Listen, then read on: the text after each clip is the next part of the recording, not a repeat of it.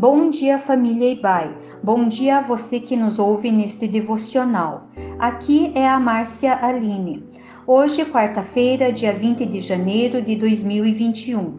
Este é o devocional da Igreja Batista Avenida dos Estados, em Curitiba, Paraná. Vamos continuar falando sobre a possibilidade de construirmos dias melhores a partir de nossas escolhas. Para isso, quero ler com vocês o texto de Êxodo 33, versos 15 e 16. Meditaremos no tema Em favor de dias melhores, escolha sempre a presença de Deus. Então Moisés respondeu: Se não fores com o teu povo, não nos faças sair deste lugar. Como é que os outros povos poderão saber que estás contente com o teu povo e comigo, se não fores conosco? A tua presença é que mostrará que somos diferentes dos outros povos da terra. Nessa época do ano é comum sonharmos e planejarmos o futuro. Gastamos tempo sonhando com o que poderíamos fazer se Deus nos desse um pouco mais de recursos. Quantas coisas boas, quantas pessoas eu ajudaria, quanto eu investiria na causa de Cristo.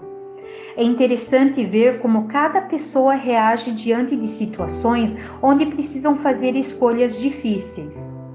Escolhas que afetam não somente suas próprias vidas, mas também as de pessoas que estão ao seu redor.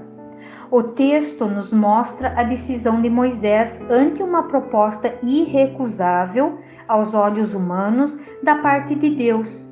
Deus havia chamado Moisés para libertar seu povo da escravidão no Egito e para liderá-lo na jornada rumo à conquista da terra de Canaã. Durante a caminhada, Deus se fazia presente guiando-os com uma nuvem que os protegia do calor do dia e uma coluna de fogo que os aquecia do frio da noite. Deus os alimentava diariamente com o pão, maná, que caía do céu de domingo a sexta-feira. Quando reclamaram da falta de carne, Deus mandou as codornizes para que eles comessem com o maná. Mas nada disso era suficiente para o povo. Eles nunca estavam satisfeitos. Por mais que Deus fizesse maravilhas aos olhos deles, eles continuavam suas murmurações. Cansado dessas murmurações, Deus chama Moisés e faz a seguinte proposta. O Senhor Deus disse a Moisés: Saiam deste lugar, você e o povo que você tirou do Egito, e vão para a terra que eu jurei dar a Abraão, a Isaque, a Jacó e aos seus descendentes. Eu mandarei um anjo para guiar você e expulsarei os cananeus, os amorreus, os heteus, os perizeus, os heveus e os jebuseus. Vocês irão para uma terra boa e rica, porém eu não irei, pois vocês são um povo teimoso e eu os poderia destruir no caminho. Êxodo 33, 1, 3. A resposta de Moisés a Deus é extraordinária. Analisando a proposta feita por Deus, vemos que Deus prometeu posses, riqueza, conquista, poder e ainda a presença de um anjo guiando-os. Nossa, quantas coisas! Já pensou quantas pessoas seriam ajudadas? Quanto eles poderiam investir para fazer Deus conhecido? Acredito que você e eu teríamos respondido rapidamente: Sim, Senhor, nós aceitamos. Muito obrigado. Vamos fazer bom uso daquilo que o Senhor está nos dando. Mas esta não foi a resposta de Moisés.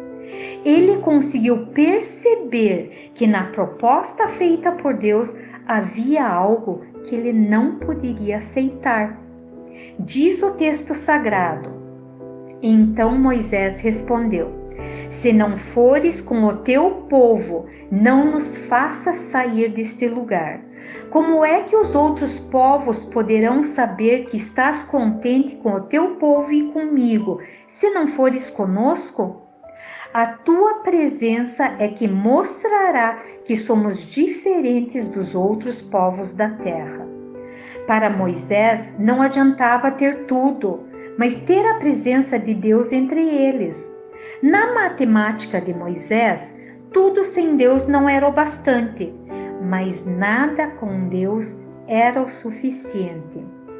Moisés nos ensina que muito mais importante do que o que poderíamos fazer com mais recursos é ter a presença de Deus em nosso viver.